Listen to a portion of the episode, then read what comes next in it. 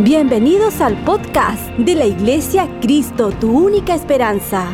Disfrútalo, toma nota y compártelo en tus redes sociales para que muchos sean bendecidos por esta enseñanza. Quiero seguir hablando esta segunda parte acerca de la profecía, eh, ¿verdad? Y, y le he puesto como título a esta parte los enemigos de la profecía los enemigos de la profecía. Para hacer un resumen rápido, eh, la semana el martes pasado, perdón, hablamos eh, acerca de la importancia de entender que la Biblia es la profeta mayor y que el, testimonio de Jesús es el espíritu que inspira la profecía. Y hablamos acerca de esto, ¿verdad? Que mucha gente tiene un don profético eh, y un don es un regalo simplemente. Eh, pero mucha gente no se enfoca en el testimonio de la persona que tiene el don, ¿verdad? Eh, yo, gracias a Dios, tengo un don para cantar, pero yo no tuve que hacer nada por ese don. Eh, tuve que ejercitarlo, claro, tuve que estudiar, ¿verdad? y, pero Dios es el que entrega los dones y claro, nosotros hacemos multiplicar esos dones, pero el don es un regalo, es un regalo del Señor. pero cuando hablamos acerca de la del testimonio de Jesús. Hablamos que el testimonio sirve para dos cosas, para dar fe de que algo ocurrió, pero la Biblia también cuando se habla del testimonio se habla del arca del testimonio, que significa la presencia del Señor. Y quiero hablar hoy día acerca de los enemigos de la profecía. ¿Por qué? Porque, y quiero aclarar una vez más, nosotros como iglesia no estamos en contra del ministerio profético, no estamos en contra de la profecía, al contrario, queremos que se pueda ejecutar de la forma más saludable y sana, y sana posible. Y siempre Dios eh, va a querer que podamos estar cerca de, la profecía, del mover profético. Hablábamos y, dábamos esta eh, definición, ¿verdad? Que profecía es hablar de parte de Dios. La profecía no viene de algo humano, sino que es inspirada por el Señor. Son hombres hablando de Dios. El otro día escuché a un, a un pastor decir, profetizar es hacer entendible a Dios. Profetizar es como, como, bajar lo que Dios quiere decirnos. Y muchas veces, me imagino que a ti te ha pasado, Carlos, y a ti te ha pasado, Carlos, que, que, personas han venido, eh, hombres de Dios han venido y nos han dado una palabra. Y verdad, esa palabra nos impulsa, eh, nos anima. Hablábamos que, que, si la profecía no cumplía estos tres requisitos, ¿verdad? De animar, de exhortar y consolar, no es una profecía que viene de Dios. Puede ser un pensamiento humano, eh, un buen o un mal pensamiento, pero necesitamos analizar eh, cuando recibimos una profecía si viene de parte del Señor. Y siempre eh, el enemigo va a querer levantar un antidiseño al diseño de Dios. Siempre el enemigo va a querer eh, obstruir el mover de Dios. Y quiero que me acompañen a Apocalipsis 2, la nueva traducción viviente. Y quiero que al principio de esto pongas ahí en las, en las redes sociales, Señor, yo quiero escuchar tu voz yo quiero hablarme, yo quiero, y yo no solamente quiero que Dios me hable, yo quiero profetizar. ¿A cuánto le gustaría profetizar? ¿A cuánto le gustaría hablar de parte del Señor? Eh, hablábamos la semana, el martes pasado, que Moisés dijo, me encantaría que todos profetizaran, me encantaría que todos fueran llenos del Espíritu Santo, ¿verdad? Esto no es algo exclusivo para algunas personas, sino que todos podemos profetizar. Y Dios siempre, el, enemigo, perdón, siempre va a querer levantarse en contra de lo que Dios está impulsando. Apocalipsis 2. Verso 18, la nueva traducción viviente, dice de esta forma, escribe esta carta al ángel de la iglesia en Tiatira. Este es el mensajero hijo de Dios, el que tiene los ojos como llamas de fuego y los pies como un bronce pulido. Yo sé todo lo que haces, he visto tu amor, tu fe, tu servicio, tu paciencia con perseverancia y veo tu constante mejoría en todas las cosas. Eh, eh, la carta a la iglesia Tiatira es una de las siete cartas que eh, Juan ¿verdad? está escribiendo a, las iglesias. Y, me, gusta mucho porque comienza afirmando primero a la iglesia comienza diciéndole a la iglesia las cosas positivas y las cosas buenas. Decir, esta iglesia tenía cosas muy buenas, así como hay iglesias que tienen cosas muy buenas, como nuestra iglesia, hay cosas que tiene muy buenas, no somos una iglesia perfecta, ¿verdad? No, no hay ninguna iglesia perfecta. Un pastor un día dijo, si encuentras la iglesia perfecta, no vayas ahí, porque la vas a arruinar. porque no, muchas veces nosotros, ¿verdad? Somos los que, los que cometemos algunos errores, pero no hay iglesia perfecta. Todos estamos creciendo para tratar de llegar a la altura del varón perfecto. Y me encanta cómo primero esto es el corazón de Dios. Primero nos afirma. ¿Sabes qué? He visto tu avance, he visto tu amor, he visto tu fe, he visto tu servicio, he visto tu paciencia, he visto tu perseverancia. Veo tu constante mejoría en todas las cosas. Bueno, eh, yo no sé, pero no sé si les pasa a ustedes, pero a mí me encantaría que Dios dijera de mí, veo que están mejorando. ¿No es cierto? Porque somos todos un producto en proceso, ¿verdad? Eh, pero qué lindo que Dios diga de nosotros, veo que están mejorando, veo tu constante mejoría en todas las cosas, pero tengo una queja en tu contra. Permites que esa mujer, Jezabel, que se llama a sí misma profetiza, lleve a mis siervos por el mal camino. Ella les enseña a cometer pecado sexual y a, comer alimentos ofrecidos a ídolos. Le di tiempo para arrepentirse. Escuchen, esto es muy importante. Le di tiempo para arrepentirse, pero ella no quiere abandonar su inmoralidad. Por lo tanto, la arrojé en una cama de sufrimiento y los que cometen adulterio con ella sufrirán terriblemente, a menos que se arrepientan y abandonen la maldad de ellas. 23. Heriré de muerte a sus hijos. Y esto es muy interesante porque este espíritu de Jezabel, que tiene hijos, busca reproducirse. E iré de muerte a sus hijos, entonces todas las iglesias sabrán que yo le daré a cada uno de ustedes lo que merezcan. Pero también tengo un mensaje para el resto de ustedes, Tiatira, los que no han seguido esa falsa enseñanza, verdades más profundas como ellos las llaman, que en realidad son profundidades de Satanás dice, no les pediré nada más, solo que retengan con firmeza lo que tienen hasta que yo venga. A todos los que salgan vencedores y me obedezcan hasta el final. Amén. ¿Y cuáles son el gran enemigo de la profecía o del mover profético? Y es uno, que es el espíritu de Jezabel. Jezabel no es una mujer, eh, Jezabel no es un hombre, Jezabel es un espíritu que, eh, que, mire lo que voy a decir, que quiero que hoy día todos, empezando por nosotros tres, examinemos si hay algo de ese espíritu en nosotros. ¿Sabe por qué? Porque es muy sutil caer en la trampa de Jezabel. ¿Y cuáles son los hijos de Jezabel? O cuáles son, eh, para mí, los hijos de Jezabel son estos enemigos del mover profético. Número uno, que lo, hablemos, lo hablamos con más, eh, más extenso la semana, el martes pasado, es el espíritu de manipulación. Y quiero que puedas primero, y, y se lo vuelvo a repetir, quiero que todos juntos, nosotros los tres primeros, podamos identificar si hay en nosotros esta clase de espíritus.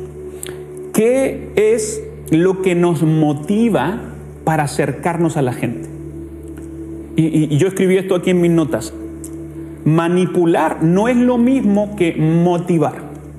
Manipular es convencer o persuadir a alguien para mi bien. Escúcheme bien, muy importante. Manipular es convencer o persuadir a alguien para mi bien. Motivar es convencer o persuadir a alguien para su bien. ¿Se, entiende la diferencia, verdad? Es, muy parecido, pero no es igual. Cuando yo estoy acercándome a la gente, cuando yo estoy tratando de ayudar a alguien para mi beneficio personal, eso se transforma en manipulación. Cuando yo estoy tratando de impulsar, animar, aconsejar a alguien para su beneficio personal, eso se llama motivación y eso está bien y eso tenemos que hacerlo. Pero uno de los enemigos de la profecía, por eso yo hablaba mucho el martes pasado acerca de esto, que el tener un don profético no nos habilita para manipular a las personas, para manipular a la gente. Muchas veces cuando alguien tiene un don profético sabe qué tecla apretar para, manipular a las personas. Y, me encanta hablar de estos tipos de temas, ¿verdad?, e, en, estas eh, transmisiones eh, para nuestra iglesia. Y lo, hablamos eh, abiertamente, ¿verdad? Amamos el mover profético, sabemos que hay un mover profético, Dios se mueve aún en la profecía. Mucha gente dice que la profecía solamente era para el Antiguo Testamento. Nosotros como iglesia creemos que hoy día Dios se sigue moviendo a través de profetas. Hay profetas genuinos de parte del Señor, sabiendo que la profeta mayor es la palabra del Señor. Y uno de sus enemigos, número uno, es la manipulación. Ahora yo, yo me pregunto, ¿cuántos de nosotros alguna vez no hemos manipulado ciertas cosas? No nosotros como hijos sabemos cómo manipular a nuestros padres. ¿no? Yo, lo veo conmigo, ellos saben cómo, cómo encontrarme. Eh, eh, entonces creo que eh, tenemos que tener mucho cuidado con abrirle la puerta a este espíritu de manipulación. Tenemos que tratar de ayudar a las personas, de impulsar a las personas para su bien, no para nuestro bien. Y, Dante Gebel decía esto, cuando un sueño, cuando tu sueño conlleva el beneficio de alguien más, es un sueño de Dios. Y a mí siempre se me quedó grabado eso. Yo no quiero cumplir un sueño para, para que yo solamente me beneficie. Yo quiero cumplir un sueño para que la gente que me rodea, la gente que está escuchándome, pueda ser beneficiada. Número uno, el enemigo número uno de la profecía es el espíritu de manipulación. Número dos, es el espíritu de deshonra. El espíritu de deshonra o el espíritu de no guardar el pacto o el compromiso. Dios le está diciendo a la iglesia de Tira, he visto tu constancia, he visto que has sido fiel, he visto que estás avanzando, pero tengo algo contra ti que has dejado entrar a esta mujer que se llama que se hace así llamar profetiza. Has dejado entrar. ¿Saben qué? Lo peligroso de esto y por eso creo que el Señor nos está guiando a hablar acerca de esto es que eh, el espíritu de, manipulación, el espíritu de deshonra, estos enemigos, ¿verdad? Que son hijos de, este espíritu de Jezabel, no puede entrar por sí solo a nuestra casa. Nosotros tenemos que abrirle la puerta. Y quizás hay áreas en tu vida y en mi vida que le hemos abierto la puerta a la deshonra.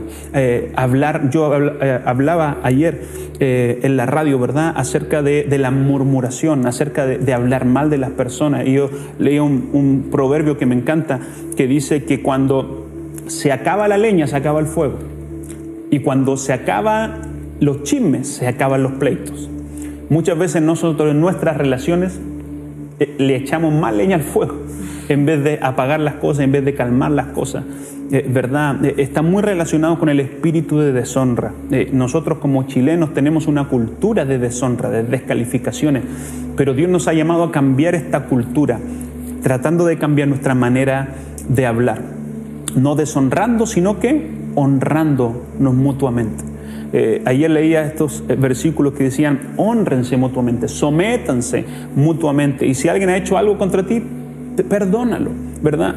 Eh, pero el espíritu de deshonra muchas veces viene dentro de una ofensa no resuelta, de que alguien dijo algo que un muchas veces el espíritu de deshonra se manifiesta en nuestras autoridades. Cuando tienes un problema con la autoridad, tenemos que tener cuidado si hay un espíritu de deshonra operando eh, en nosotros. Y, creo que tenemos que identificarnos estas cosas. yo creo que el Señor nos habla a la luz de la palabra para que tú y yo podamos identificar ciertos rasgos. Y, una vez más digo, si mientras hablamos acerca de esto, te sientes identificado con alguno de estos espíritus que quizás has dejado entrar a tu casa, a tu familia, a tu vida, vamos a orar para que el Señor pueda sanarnos en esta tarde.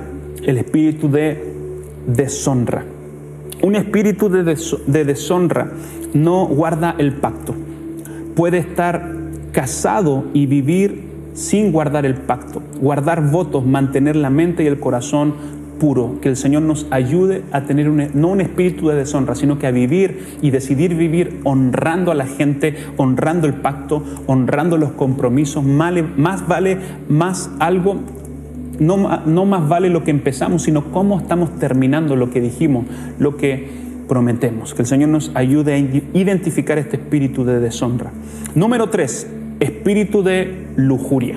Y, aquí me quiero detener un poquito, porque cuando hablamos de lujuria, claro que la lujuria es un placer de la carne, pero inmediatamente cuando hablamos de lujuria lo asimilamos con un placer sexual o con un pecado sexual. Pero encontré una definición de lujuria que me voló la cabeza. Lujuria no es otra cosa que querer tener más de lo que tengo. Lo voy a repetir. Lujuria es querer tener más de lo que tengo. Y la lujuria es uno de los hijos de Jezabel. Vivir en sumisión me hace vivir contento con lo que tengo. Vivir una vida de lujuria me hace vivir una vida queriendo más de lo que tenemos. Y, y, y quizás me van a perdonar muchachos, pero yo creo que los tres aquí, eh, yo soy el primero en decir, tenemos muchas veces lujuria en nuestro corazón. ¿Por qué? Porque siempre queremos más de lo que tenemos. Y, y la sociedad nos impulsa allá. Cuando ya salió el iPhone 10, que lo terminamos de pagar, ya salió el iPhone 12 y la lujuria viene así, no, que, necesito el iPhone 12 o necesito esto o, terminaste de pagar el auto y salió el nuevo modelo, no, es que yo necesito tener esto, necesito tener esta otra cosa más. Eh, por eso digo, la lujuria es algo tan cotidiano que siempre vamos a querer más. Pero mira lo que dice Primera de Timoteo 6:6. Dice, "Ahora bien, la verdadera sumisión a Dios es una gran riqueza en sí misma cuando uno está contento con lo que tiene." El contentamiento es una de las mayores herramientas para vivir una vida lejos de la lujuria, de no querer más. ¿Cuáles son estos eh, enemigos de la profecía? Número uno, manipulación. Número dos, deshonra. Y número tres, lujuria. Eh, y, cuando habla acerca de la lujuria, el verso dice, le di tiempo para arrepentirse, pero ella no quiso abandonar su inmoralidad. Mira, mira el corazón de Dios, aún en medio de su lujuria, de su inmoralidad, de su, de su pecado, Dios seguía siendo bueno con ella, paciente con ella, diciendo, si te arrepientes, te puedo sanar. Si te arrepientes, si reconoces tu error, lo puedo hacer. Pero dice, pero ella no quiso abandonar su inmoralidad. Y yo creo que ese es el problema hoy en día. El problema no es creer que Dios puede romper el pecado, el problema es que nosotros no queremos abandonar el pecado. Nosotros no, queremos o no nos gusta abandonar esta vida eh, de, inmoralidad, ¿verdad? Eh, y estos hijos de Jezabel que busca reproducirse. Pero el Señor creo que nos está hablando hoy día acerca de esto. ¿Cuáles son los enemigos del mover profético. Lo vuelvo a repetir, número uno, manipulación, número dos, deshonra, número tres, lujuria. Con todo esto necesitamos entender que no podemos menospreciar el mover profético. No podemos menospreciar las profecías. Primera de Tesalonicenses 5:16 eh, lo dice de esta forma. Estén siempre alegres, oren sin cesar, Den gracias a Dios en toda situación, porque esta es la voluntad de Dios en Cristo Jesús. Mira lo que dice el verso 19, no apaguen el espíritu. Y el 20 dice, no desprecien las profecías. Sométanlo todo a prueba, aférrense a lo bueno. ¿Por qué quiero tocar este punto? Porque muchas veces viene alguien a darte una palabra y muchas veces la menospreciamos en nuestro corazón. ¿Sabe por qué? Y, a veces que la, menospreciamos no con, una, no con un afán malo o no con una eh, actitud mala o con, o con una ganas de, simplemente desechar algo, sino que muchas veces Dios viene a darte una palabra y uno se ve en ese momento y uno dice, no, yo no lo podría hacer. No sé si te pasó alguna vez que, que alguien viene y te da una palabra y que tú estás aquí pero la palabra se tiene que cumplir en unos años más. Y uno menosprecia eso en su corazón porque dice, bueno, pero yo no puedo verme en el lugar donde esta palabra me está posicionando. Yo, yo me acuerdo, Carlito, en la sinagoga, que te dieron una palabra, el pastor Sensín. ¿Te acuerdas de esa palabra? yo creo que e, esa vez todos todo menospreciamos esa palabra. y yo me acuerdo, ahí tú recuérdame mejor, pero yo me acuerdo que me, dijo, me, algo me habló a mí, ¿no es cierto? Sí. Y me dijo, eh, él va a trabajar contigo. Eh, y en ese momento, no sé no había forma. No, había, forma de... Eh, y, hoy día trabajamos juntos. Cuéntanos un poquito acerca de eso. Sí, bueno, eso estábamos en la sinagoga y estábamos escuchando al pastor Sensini. Y él, claro, me llama adelante y dice, Dios pone en mi corazón que te iban a poner muchos talentos, muchos dones pero algo especial dice que tú vas a trabajar en esta casa. Y, te mira a ti y te dice, eh, y él Israel, ponele ojo porque él va a trabajar contigo, va a ser tu mano derecha. ¿Así, así, me dijo? Así, me dijo. Ponele ojo. Ponele ojo, sí. Y bueno, y después no me acuerdo porque ya después la emoción, eh, lo que uno estaba sintiendo, eh, todo eso. Se tocó el Señor.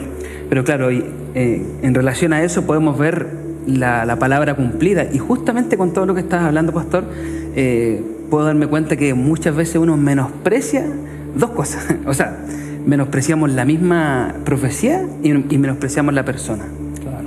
Eh, y eso me pasó a mí en ese tiempo, pues yo no creía eh, en esa palabra porque lo, natural viene a, la mente, pues no, no hay cómo, no hay forma, eh, cómo vaya a ser tú, las limitaciones se, se, empiezan a aparecer automáticamente. Mm pero me pude dar cuenta que en el tiempo, en el, pasar de los tiempos, la palabra se empezó a cumplir sin acordarme de esa misma profecía. Yo lo que me puse a hacer, me acuerdo un día cuando eh, un pastor me recordó, no la, no la profecía en sí, sino que me dice, haz en tu memoria alguna palabra que Dios te haya recordado y empieza a trabajar por ella. Mm. Y cuando me dijo, pero a trabajar no significa que tenés que ir a trabajar en busca de la profecía, no, trabaja para el Señor, me dijo. Trabaja en el reino. Y, me acuerdo que me puse a servir a servir, a servir, a trabajar. Y después en el tiempo me pude ir dando cuenta cómo esa palabra se fue cumpliendo a través del servicio, del tiempo entregado. Pero, pero uno al principio menosprecia lo que Dios eh, te entrega a través de un hombre y también uno se menosprecia a sí mismo.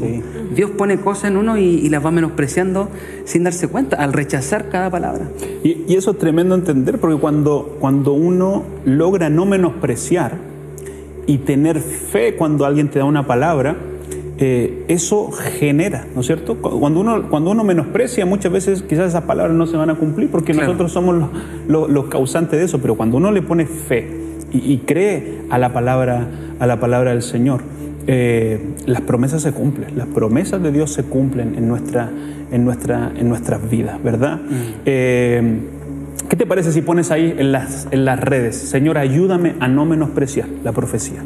Enséñame a no menospreciar la profecía. Y bueno, Cali, sobre ti también Dios ha, derramado sobre tu familia. Me acuerdo, me acuerdo de, Ronnie Oliveira cuando miró al Nico. ¿Por qué no cuenta esa, Bueno, de hecho, estaba pensando exactamente lo mismo porque eh, eh, yo creo que esa ha sido una de las mayores confrontaciones de profecía en mi vida. Mm porque nosotros estábamos con Nicolás, eh, con mi esposo, comprometidos en ese momento. Eh, nosotros nos conocemos acá en la iglesia de los 11 años, así que ha sido años de ser amigos y, también siempre soñamos con casarnos. Cuando eh, Dios usó al pastor Fernando para que pudiéramos iniciar el proceso de compromiso, nosotros siempre nos hemos afirmado harto en, nuestro, en mis papás y en mis suegros.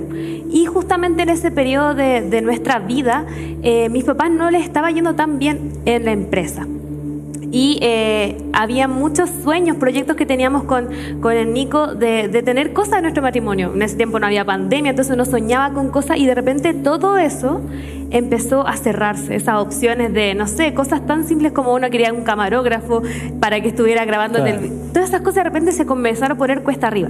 Y justamente hubo un evento de jóvenes y vino el profeta Ronnie Oliveira. Y Nicolás, por cosas de la vida, justamente se creó el segundo o tercer día que él estaba ministrando. Y el primer día eh, mi esposo no lo acompañó en el piano, pero ese día se provocó que justo él se quedó arriba y lo tuvo que acompañar mientras el profeta estaba eh, dando la palabra. Y él estaba predicando y de la nada se da vuelta y le dice al Nicolás, le dice, te irá bien. Y empieza como a decirle, te irá bien, te irá bien. Le empieza a repetir y le dice, no temas, el tiempo en que están, y él no nos conocía, eh, que te vas a casar, es el tiempo de Dios. Mm. Él lo tiene todo planeado, es el tiempo correcto. Es el tiempo correcto, no tema, les irá bien, te irá bien, a ti, a tu familia le irá bien. Y yo escuchaba con mucha emoción abajo, pero yo pensaba en ese momento, tal vez no con rechazo, pero yo sabía lo mal que nos estaba yendo. Claro. Justo antes de empezar a casarnos, todo se puso cuesta arriba. Mm. Y, y todas las cosas que queríamos no las teníamos cómo. Pero en ese momento esa, esa profecía me animó tanto y yo recuerdo eh, a mi suegro que él descargó ese video y siempre, siempre, siempre que pasa algo, él está, mira este video. Mira, y él se dedicó, de hecho se lo mostraba hasta a su jefe en el, en el trabajo. Y esa palabra siempre nos anima mucho a mí y a mi mm. esposo porque a veces no, no está yendo bien, pero siempre nos aferramos a esa palabra de que nos va a ir bien, que fue el tiempo correcto, que aunque parecía que nos estábamos apurando, fue el tiempo de Dios. Siempre una palabra de Dios, siempre una palabra profética nos va a confrontar. a, si creemos y o menospreciamos, ¿no es cierto? Y, esa decisión nosotros la tomamos, que van, se van a acelerar los procesos en nuestra vida o se van a detener los procesos en nuestra vida porque estamos menospreciando la profecía. Y me llama la atención que dicen, no apaguen el espíritu, no menosprecien la profecía, sométanlo todo a prueba, aférrense a lo bueno, a lo bueno que se está diciendo, a lo bueno que está Dios declarando sobre tu vida. Y quiero, mi último punto es el poder de profetizar. Y yo quiero que todos salgamos de aquí cuando lleguemos a la casa y que eh, le profeticemos a los hijos, le profeticemos a la esposa y comencemos a profetizar y, a comenzar a poner por obra la palabra. Y hay una historia en Ezequiel 37 del valle de huesos secos. Mira qué tremendo lo que el Señor hace con una palabra profética. El verso 37 dice, la mano de Jehová vino sobre mí y me llevó en el espíritu de Jehová y, puso en, y me puso en medio de un valle que estaba lleno de huesos y me hizo pasar cerca de ellos por un derredor y aquí un, que eran muchísimos sobre la faz del campo y por cierto secos en gran manera. Y me dijo hijo de hombre vivirán estos huesos mira mira qué tremendo. Una vez más el Señor pone a prueba la fe le pregunta a él, ¿vivirán estos huesos? Él estaba viendo su alrededor, todo seco, todo muerto, puros huesos, pero Dios le estaba haciendo una pregunta, ¿vivirán estos huesos? Y yo te quiero hacer una pregunta a ti, ¿crees que hay esperanza aún en medio de la muerte? ¿Crees que hay esperanza aún que quizá cuando te, te, despidieron del trabajo? ¿Crees que hay esperanza aún cuando tu matrimonio se acabó? ¿Crees que hay esperanza? Dios te está preguntando esta tarde, ¿vivirán estos huesos? Y él dijo, Jehová, Señor, tú lo sabes. En otras palabras, le estaba devolviendo la pelota a Dios, ¿no es cierto? Yo no sé, pero tú lo sabes. Verso 4, me dijo entonces, profetiza sobre estos huesos y dile, huesos secos, oíd palabra de Jehová. Así dice Jehová el Señor a estos huesos, he aquí, yo hago entrar espíritu en vosotros y viviréis. Y pondré tendones sobre vosotros y haré subir sobre vosotros carnes y os cubriré de piel. Y pondré de vosotros espíritu y viviréis. Y sabréis que yo soy Jehová. Verso 7, si me puede ayudar el Nico con el piano. Dice, el verso 7, profeticé pues como me fue mandado. Y hubo un ruido mientras yo profetizaba. He aquí un temblor y los huesos se juntaban, cada hueso con su hueso. Y miré y he aquí tendones sobre ellos y carne subió y la piel cubrió encima de ellos, pero no había en ellos espíritu.